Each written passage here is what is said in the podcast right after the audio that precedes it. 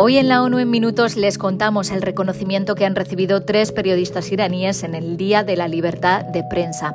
Hablaremos sobre matrimonio infantil en América Latina y les ofreceremos los últimos datos sobre el número de personas que pasan hambre aguda y también un informe que advierte de un fenómeno meteorológico que traerá más calor.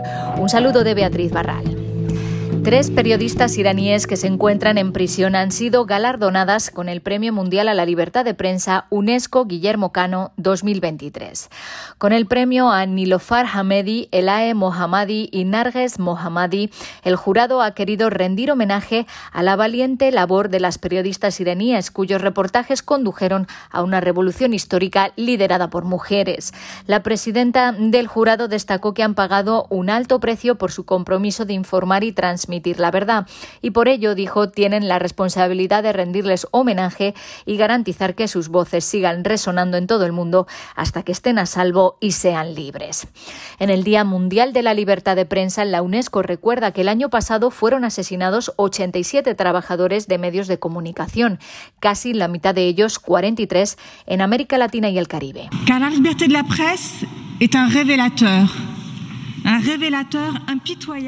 la libertad de prensa es algo que revela el estado de nuestras sociedades. Cuando retrocede, todos los derechos retroceden con ella. Cuando hay una regresión, hay una regresión de los debates dentro de la sociedad y se ven socavados, dijo la directora de la UNESCO, Audrey Azoulay.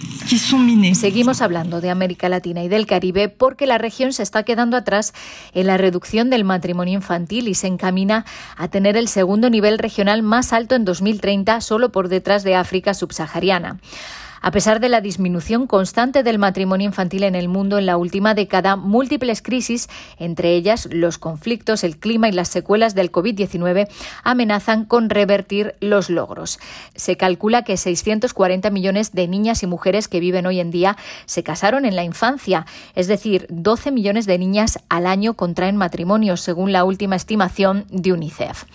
La proporción de mujeres jóvenes que se casaron en la infancia ha descendido del 21 al 19% desde que se publicaron los últimos datos hace cinco años. Sin embargo, a pesar de este progreso, las tendencias mundiales tendrían que reducirse 20 veces más rápido para cumplir el objetivo de desarrollo sostenible de poner fin al matrimonio infantil en 2030.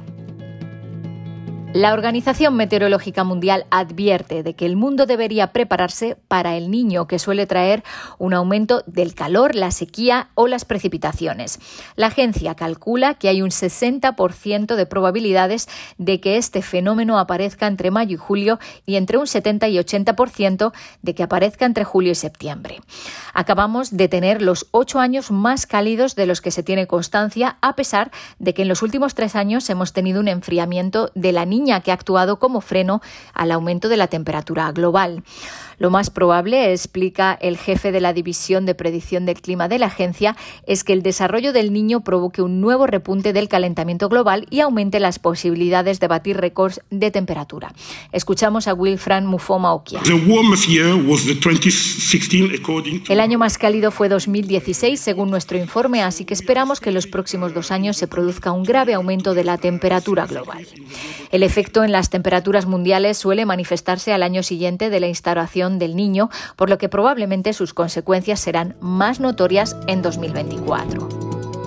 Los fenómenos meteorológicos extremos son una de las causas detrás del aumento del hambre. Un total de 258 millones de personas en 58 países y territorios sufrieron inseguridad alimentaria aguda en 2022, según un informe de varias agencias de la ONU. El hambre aguda aumentó por cuarto año consecutivo en 2022, con habitantes de siete países al borde de la inanición. Aunque los conflictos y los fenómenos meteorológicos extremos siguen impulsando la inseguridad alimentaria y la desnutrición, las repercusiones económicas de la pandemia y el efecto dominó de la guerra en Ucrania también se han convertido en importantes motores del hambre, sobre todo en los países más pobres del mundo. Haití entró por primera vez en la historia en la lista de países cuya población se enfrentó a la inanición o a niveles catastróficos de hambre.